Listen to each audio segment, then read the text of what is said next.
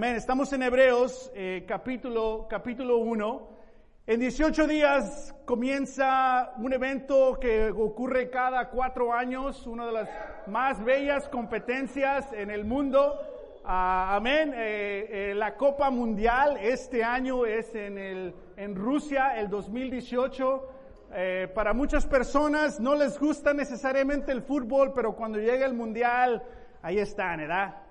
Ah, pero muchos de nosotros que sí nos encanta este deporte, uh, no, podemos ver ahí a, echar porras a nuestros, a nuestros equipos, amén, a nuestros países. Ah, pero bueno, es un tiempo tan, tan, donde el mundo sí se reúne, ¿no? Se, se enfoca en algo. Entonces queremos usar algo que está ocurriendo en el mundo y ponerlo a un lado de las escrituras y poder aprender de estas grandes competencias. Amén. Entonces vamos a iniciar uh, una serie, oh, se cortó, llamada eh, Copa de la Vida. Uh, y también va a ser basada en el Evangelio, en el Evangelio de, uh, de Juan. Amén. Bueno, estamos en Hebreos capítulo 1. Vamos a leer el versículo 3. El Hijo es el resplendor de la gloria de Dios, la fiel imagen de lo que Él es. Y Él que sostiene todas las cosas con su palabra que. Y de ahí viene el dicho, abran la poderosa. Ya vean, es bíblico. Después de llevar a cabo la purificación de los pecados, se sentó a la derecha de la, majestad, en las alturas. Dice que es el Hijo la fiel imagen, el resplendor de, de Dios. Tenemos cuatro evangelios, ¿no? Mateo, ah, Marcos, Lucas y Juan. Nuestra serie de Mujer de Fe, toda ha salido del Evangelio de de Lucas. Iniciamos el año con hablando cómo Dios nos interrumpe nuestra fe, nuestras vidas para llamarnos la atención y todo estaba basado en el Evangelio de Marcos. Ahora entramos a esta serie Copa de la Vida y todo va a estar basado en el Evangelio de Juan. Si nuestra meta es por fe, queremos conocer más y más de la fe, del que nos da la fe, que es, que es Jesús. Amén. Por mucho tiempo, 17 años, yo, trataba, de leer la Biblia, los cuatro evangelios y tratar de encontrar armonía entre los cuatro evangelios. Bueno, Juan dijo esto, ¿dónde lo dice Lucas? ¿Qué pasó? Y hacer como hay un mapa de los cuatro, tratar de unirlos. ¿Sí me explico? 17 años en la fe de leer las escrituras así, esta una última clase que tomé en, el, programa que estoy tomando, aprendí de que así no se lee las escrituras. Los evangelios no fueron diseñados para encontrar armonía entre ellos. Si fuera así, Dios nos hubiera dado un evangelio con todos los detalles. Al contrario, cada evangelio tiene un tema de principio a fin y no están opuestos, pero hay un mensaje de Jesús en el Evangelio de Marcos. Hay un mensaje de Jesús en el Evangelio de Lucas. Amén. Y si, empezamos a leer los evangelios como fueron escritos y diseñados para aprender, podemos poner una imagen que evangelio es como cada evangelio es como una película. ¿Sí me explico? Y cuando tenemos que tratar de armonía, en veces es como mezclar lo que está pasando con los Avengers y el Star Wars. ¿Sí me explico? Pero son dos universos totalmente diferentes, ¿que no? Bueno, I'm gonna get all nerdy about it. Entonces tenemos que, mejor preferimos leer en contexto y descubrir esos temas de este Jesús, porque todo está conectado. Así como el fin de una película te das cuenta, oh, con razón. Ah. ¿Se explico? Vas al cine, vas en el estacionamiento. No sabías si sabe qué pasó esto. Y sí, ah, porque no te dejan hablar en el, en el, en el, en el cine, ¿no? Y sales y estás ahí, no, si viste esta conexión, es, usualmente descubres algo de otra persona, ¿no? De que no te diste cuenta de, de ese tema y dicen, oh, oh, ya le entendí con razón. Y al, y al tener ese momento de, ajá, empiezas a ver otros temas y otras conexiones en esa película. ¿Me explico? Y eso es lo que queremos en el Evangelio de Juan, ver todas estas conexiones. Y hoy es simplemente una introducción al Evangelio de Juan, enfocándonos en escrituras que definen quién y qué es, quién es Jesús, de acuerdo al Evangelio de Juan. Entonces vamos a Juan, capítulo 1. La meta de hoy es tratar de recordarte quién es Jesús, o tal vez vas a descubrir algo más de Jesús, pero en las próximas semanas cuando vayamos hablando de los temas del Evangelio de Juan, vas a tener muchos momentos donde dices, ah, el tema general de el Evangelio de Juan para nuestra serie es descubrir la fe que Jesús prefiere. Jesús tiene interacciones con personas que tienen fe pero usualmente no es la fe que él prefiere. ¿Sí me explico? No están en contra de Jesús, pero es este nivel de fe y él está hablando de este nivel de fe. Jesús prefiere esta fe, no esta fe. Y la mayoría de las personas que tienen, interactúan con Jesús, se descubre para nosotros la audiencia, oh, es que tienen esta fe. Y esa no es, es fe, pero no es la fe que Jesús prefiere. Y aquí podemos descubrir nosotros mismos, tal vez tenemos fe en a Jesús, tenemos fe en ciertas escrituras, tenemos fe en Dios, pero vamos a ver cómo tal vez no sea una fe que Él prefiere. Y para que por fe, ese es nuestro tema del año, siga creciendo nuestra fe, para que sea una fe de la que Dios prefiere. Amén. Juan, capítulo 1, versículo 1. Dice, en el principio ya existía el verbo y el verbo estaba con Dios y el verbo era Dios. Brinquémonos al versículo 14. El verbo se hizo hombre y habitó entre nosotros y hemos contemplado su gloria, la gloria que corresponde al Hijo unigénito del Padre, lleno de gracia y verdad. Nos dice aquí que ellos han visto a Dios, que Jesús es Dios. El versículo 1 dice, el verbo ya existía, el verbo estaba con Dios y el verbo era Dios. Y dices, ¿qué, qué, qué, qué, qué, qué, qué? Pero si te haces esa pausa y lo conectas con versículo 14, como el verbo se hizo hombre, el verbo se hizo carne y hueso, que Jesús es la encarnación de Dios. Jesús es Dios, entonces Jesús es el, la imagen de Dios, es el, el fiel resplendador de Dios. Entonces cuando vemos a Jesús físicamente y vemos su conducta, vemos su manera de ver, escuchamos su manera de pensar, Dios está relevando a nosotros. Y si continuamos este tema en el Evangelio de Juan, entonces ahora lo vamos a leer de qué va, va a revelar Jesús, porque lo que está relevando es lo que es Dios, lo que prefiere Dios. Amén. Y este es nuestro, nuestro paso principal en esta serie, entender lo que el Evangelio mismo nos revela en el versículo 1. Jesús es Dios.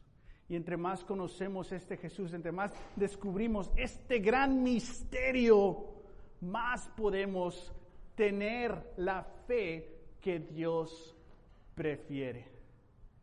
Amén. Y conozcamos con eso. Entonces, ¿quién es este Jesús en Juan 6, 35?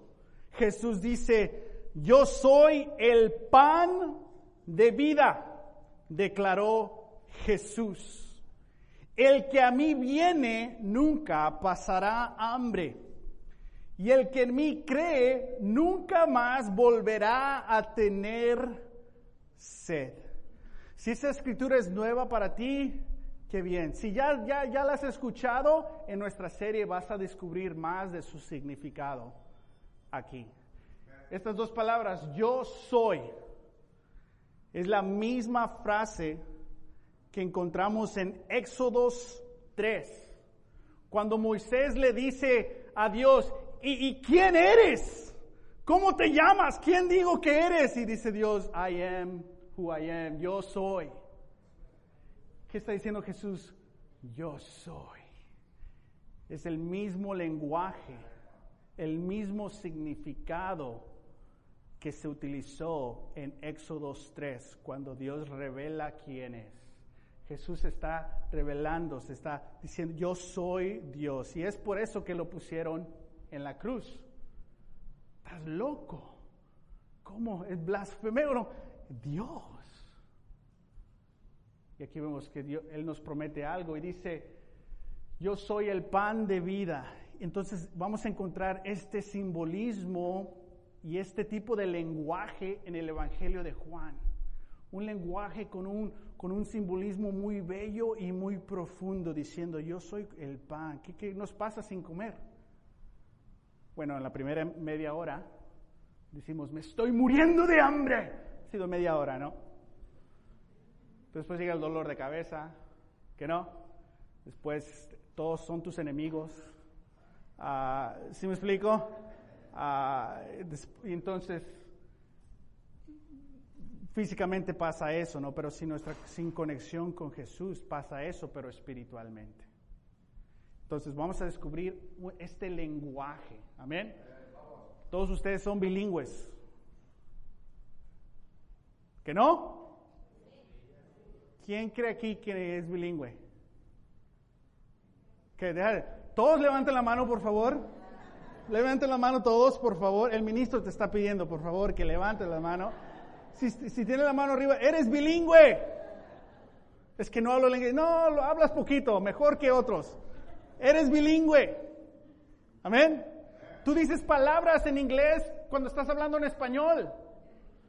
Muchos de nosotros somos trilingües. Porque ya sabemos del chiste, ¿no? Hablamos español, inglés y spanglish. Ahí le inventamos, ¿no? Ahí, está en la fensa. The fence, la fensa. ¿Qué es eso? You know? La bicicleta es la baica. So, somos trilingües parte de lo que queremos introducir en esta serie es eh, aprender el lenguaje de Juan. Y cuando aprendes el lenguaje de Juan y lees más Juan, descubres, oh, ya sé de qué está hablando Jesús. No tengo la fe que él prefiere. Deja, tomo esto y voy a tener la fe que Él prefiere. ¿Sí me explico? Entonces hay todo un lenguaje en el Evangelio de, de Juan. Versículo 8, 12 dice, una vez más Jesús se dirigió a la gente y les dijo, ahí está otro, yo soy la luz del mundo. Cuando llegas a tu casa en la noche, ¿qué es lo primero que haces? Cargar tu teléfono. No, no, no. Prender la luz y después cargar el teléfono. ¿Sí me explico? No podemos vivir nuestra vida sin una luz. Hay, gran simbolismo aquí, es medio obvio, ¿no? Pero Jesús está diciendo, yo soy la luz del mundo. El que me sigue no andará en tinieblas. Ese es un tema principal, las tinieblas en el, antiguo, en, Juan. ¿Qué es tinieblas? Este lugar donde no estás necesariamente en la oscuridad, pero estás medio perdido, pero no sabes que estás perdido. Y muchas interacciones que tiene Jesús, Él revela que estas personas estaban en las tinieblas. Algo muy único ocurre en el Evangelio de Juan. Cada vez de que alguien interactúa con Jesús, Jesús le habla en, una parábola, ¿no? Y la gente no le entiende. Ah. ¿Y sabes qué hace Jesús? Se va.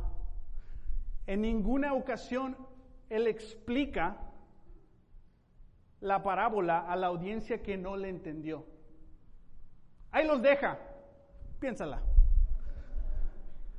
Obviamente para nosotros que tenemos el Evangelio escrito es para causar curiosidad, para que tomemos iniciativa de descubrir, de conocerlo a Él más y más. Amén. Y dice, sino que tendrá la luz de la vida. Otra vez vemos, yo soy, declarándose siendo Dios. ¿Cuántas luces de la vida hay? De acuerdo a Jesús, uno. ¿Cuántos caminos a Dios? De acuerdo a Jesús, uno. Aquí Jesús está excluyendo o creando una exclusividad. Yo y nada más. Entonces, si crees que hay muchos caminos para llegar a Dios, no puedes creer en Jesús. Jesús está totalmente, directamente en contra de esa creencia. ¿Que no? Y tiene lógica, ¿no? Solo Dios nos puede llevar a Dios. Jesús nos lleva a Dios. Solo Dios nos puede llevar a Dios. Entonces aquí hay un juicio, una definición que Jesús dice, yo soy la luz del mundo, el que me siga no andará en tinieblas, que es lo opuesto, el que no me sigue andará en tinieblas. Pero es que, bueno, no es algo, hay una diferencia entre seguir a Jesús y tener buenas intenciones. ¿Sí me explico? Nuestras buenas intenciones no son necesariamente la verdad. Amén. Hablando del fútbol, hace cuatro años había, hubo un penal. No sé si se acuerden. O sea, no era, ¿eh? No era penal. Pero se marcó el penal. ¿Sí me explico? El árbitro, sinceramente, lo vio como penal. Pero su seriedad no es equivalente a la verdad. Porque no era penal. ¿Sí me explico? Nuestra sinceridad no es equivalente a la verdad. Y nosotros podemos tener una fe muy sincera, pero no equivalente a la verdad de Jesús. Muy sincera, pero lo, siento con toda mi alma. Pero si no es la, fe que Jesús prefiere, tu sinceridad no es equivalente a la verdad. Amén. Entonces aquí también vemos este, este, este balance entre personas que tienen fe sincera y Jesús les enseña la fe verdadera y lo van a seguir o no. Y la mayoría se quedan aquí desafortunadamente. No pueden aceptar que su sinceridad no es completa. Y Jesús ahí los deja. Y vamos a ver estas interacciones y aprender no ser como ellos. Ah, amén. Juan 11, 25. Entonces Jesús le dijo, yo soy, ahí está otra vez, la resurrección y la vida. El que cree en mí vivirá aunque muera. Cuando Jesús resucita, esto se cumple. Oh, sí es cierto. Nunca nadie había resucitado de entre los muertos al tercer día. Cuando Jesús resucita es evidencia de que esto es cierto. Y es ahí donde todo cambia. Que el futuro reino de Dios viaja al pasado en la resurrección, demostrándonos que sí va a ocurrir este futuro, está garantizado porque ahora tenemos esta evidencia. Y aunque vamos a morir, de acuerdo a Jesús, si estamos con Él y creemos en la fe que Él prefiere, nosotros también vamos a resucitar. Nadie más ha dicho algo así. Ninguna otra religión, ninguna otra filosofía ha hecho esto o ha dicho esto. Él es el único que ha dicho esto y que ha hecho esto. Que ha vencido la muerte y que dice, yo soy el camino, yo soy la luz, yo soy el pan, yo soy la vida, yo soy la resurrección. Y vemos aquí que, wow, ¿estamos en el camino, en la fe que Él prefiere? ¿O estamos en tinieblas en ciertas áreas de nuestra fe? ¿Qué queremos? La fe que Jesús prefiere. La serie Copa de la Vida está basado en eso, descubrir la fe que Jesús prefiere. Vamos a brincarnos de regreso a Hebreos capítulo 2, versículo 17 al 18. Dice, por eso era preciso que en todo se asemejara a sus hermanos. Hablando de la encarnación de Dios y Jesús, ¿por qué vino como humano? Para ser un sumo sacerdote fiel y qué? Misericordioso. No tenemos un tirano, no tenemos un Dios lejano no tenemos un Dios que no nos entiende, tenemos un Dios que vino a nosotros. Sabes, en todas las otras religiones del mundo tienes que hacer cosas para poder llegar un, poco cerca a ese Dios, dioses o diosa. ¿Sí me explico? Usualmente son dioses, diosas ah, distanciados y manipulan a los humanos en esas creencias. Lo que encontramos en la Biblia es totalmente lo opuesto. No hacemos cosas para llegar a Él, Él viene a nosotros. Él sufre por nosotros, Él sacrifica por nosotros. ¿Por qué? Porque tú lo vales. Porque tú vales la muerte y resurrección de Jesús. Porque Él te ama tan profundamente que Él viene hacia ti para que tengas la fe que Él prefiere. Continuamos, dice, al servicio de Dios a fin de expiar los pecados del pueblo, ¿no? De borrar nuestros pecados Dice, por haber sufrido el mismo en la tentación, puede socorrer a los que son tentados.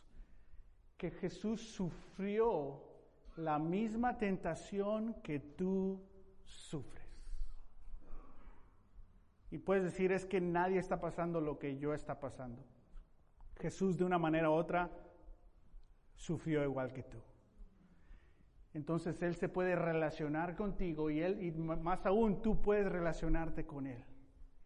Entonces, Él entonces es este camino, Él es este pan, Él es esta vida, Él es esta luz y puedes sobresalir tus pecados, puedes sobresalir tu sufrimiento, tus tentaciones, porque Él puede. Tal vez hay personas en tu vida que simplemente pues, pues, contigo no pueden. Ya te conoces, ¿no? Estoy bromeando. Pero Jesús puede. Él puede. Y nuestra tentación en este mundo va a continuar, pero Él, Él puede rescatarnos. El Evangelio de Juan concluye aquí. Pero dices, Martín, el Evangelio de Juan tiene 21 capítulos. Bueno, ahorita hablamos sobre eso, or maybe next week. Juan 20, 30 dice, Jesús hizo, hizo muchas otras señales milagrosas en presencia de sus discípulos. Si te recuerdas Juan, versículo 14, que dice, nosotros hemos visto esto. Es la conclusión de versículo 14. Los discípulos vieron esto los cuales no están registrados en este libro. Dice, hizo tantas cosas Jesús que no todos escribió. Pero estas se escribieron, ah, estas se han escrito para ustedes, para que ustedes crean que Jesús es el Cristo. Entonces, el Evangelio de Juan existe para que nosotros creamos que Jesús es el Cristo, el Hijo de Dios, y para que al creer en su nombre tengan que vida. Todo el Evangelio de Juan está escrito para que nosotros podamos creer en la fe que Jesús prefiere. Y en esta fe, en esta creencia que Jesús prefiere, nos promete tener vida. Pero si no creemos en la fe que Él prefiere, estamos en riesgo de no tener vida en Él.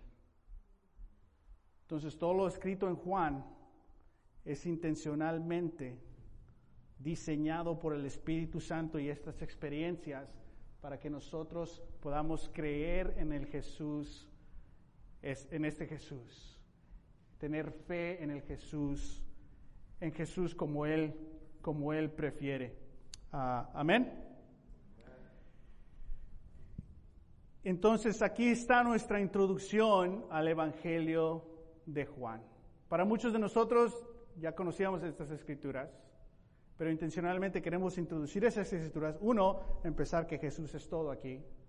Pero dos, para que puedas ver en contexto estas cosas, aprender el lenguaje del Evangelio de Juan, para que sigas creciendo y madurando en, en tu fe. Amén. Entonces Juan acaba aquí. Pero muchas veces en una película, ¿no? Se acaba la película y la gente no se mueve, ¿no? Ahí se queda viendo los, todos esos créditos, ¿no? Y tú dices, pues, ¿qué, están haciendo? ¿Por qué se quedan? ¿Por qué se quedan después de una película a ver los créditos? A ver si sale el nombre de un pariente. No, y creo que ya hay una de las películas al último, después de todos los créditos, ahí hay un, un, videoclip de unos 30 segundos, ¿no? Usualmente te quedas bien desilusionado. Es todo. Me, me hubiera ido. Y de vez en cuando, de vez en cuando encuentra más simbolismo, ¿no? Le dices, oh, o te prepara para algo que viene, ¿no? En el Evangelio de Juan es similar. Concluye aquí y como que empiezan a salir los créditos. Y luego hay una interacción entre Jesús y Pedro al final de los créditos. Y es ahí donde vamos a comenzar la próxima semana viendo esta interacción entre Jesús y Pedro, el que lo traicionó, el que lo negó tres veces. Y vamos a encontrar un simbolismo, un, llamado a una fe que Él prefiere. Porque cuando nos identificamos con alguien débil, en la Biblia es que llega a ser fuerte en su fe, ¡ah! nos cae bien esa gente, ¿no? Y si Pedro puede, todos podemos. Ah, amén. Entonces, por fe. Vivimos por fe, no por vista. Ese es el tema de nuestro 2018. Ese va a ser el tema de nuestra nueva serie, Copa de la Vida. Amén. En este momento vamos a orar recordando una escritura que Jesús sufrió por nosotros. Amén pero también recordando la escritura de que Él resucitó. Y en Él, a través de su muerte y su resurrección, no solo de su, a través de su muerte, amén. A través de su muerte y su resurrección, todo lo prometido se va a cumplir. Incluso poder tener vida aquí y cuando se complete todo el reino y la voluntad de Dios. Vamos a orar y tomamos comunión. Te animo a que antes de tomar comunión le pidas a Dios, ayúdame a descubrir la fe que tú prefieres. Amén. Oremos. Padre, te damos gracias por el Evangelio de Juan y nos sentimos entusiasmados en poder descubrir el lenguaje de Juan, la dirección que existe para nuestras vidas a través del Evangelio de Juan. Queremos en realidad tener la fe que tú prefieres. No queremos la, fe de una religión, no queremos la fe, ah, Padre, de otras personas, queremos tener la fe que tú prefieres. Ayuda a que esta serie nos acerque más y más a esa, a esa meta. Recordamos en este momento la muerte y la resurrección, que a través de este sacrificio, a través de este evento que cambió toda la historia de la humanidad, igual nosotros podemos seguir participando en esta gran vida. Tomamos el pan recordando que tú sufriste físicamente Padre, tomamos el jugo que, representando la sangre que se derramó por nosotros y participamos en esta comunión con alegría, con celebración de que llegará un día la resurrección para todos los que son tuyos. Te amamos y te pedimos todo esto en Jesús. Amén.